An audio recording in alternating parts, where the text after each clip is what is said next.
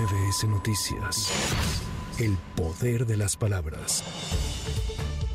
El embajador de Estados Unidos, Ken Salazar, afirmó que 70% del tráfico de armas que provienen de ese país generan violencia en México. En la inauguración de la mesa redonda sobre el tráfico de armas y mejores prácticas México-Estados Unidos, el embajador norteamericano señaló que el tráfico de armas requiere un combate de largo camino, pero se han logrado avances importantes durante las administraciones de Joe Biden y Andrés Manuel López Obrador.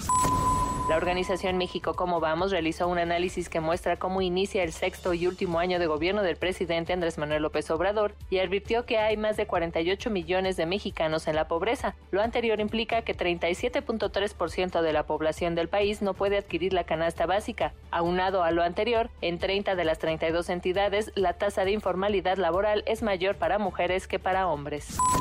El Servicio Meteorológico Nacional dio a conocer la conclusión de la temporada de ciclones tropicales 2023, durante la cual se formó el huracán Otis. Alejandra Méndez, coordinadora de dicho organismo, dijo que las lluvias ocasionadas por los ciclones tropicales y otros sistemas meteorológicos contribuyeron a la reducción de la sequía en algunos puntos del país, como Baja California Sur, Coahuila, Colima, Guerrero, Jalisco, Michoacán, Nayarit y Sinaloa. Sin embargo, en general, la sequía aumentó en el territorio nacional.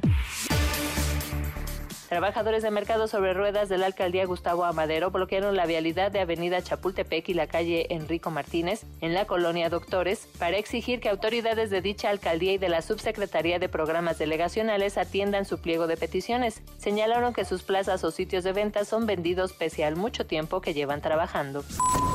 Para MBS Noticias, Erika Flores. MBS Noticias. El poder de las palabras.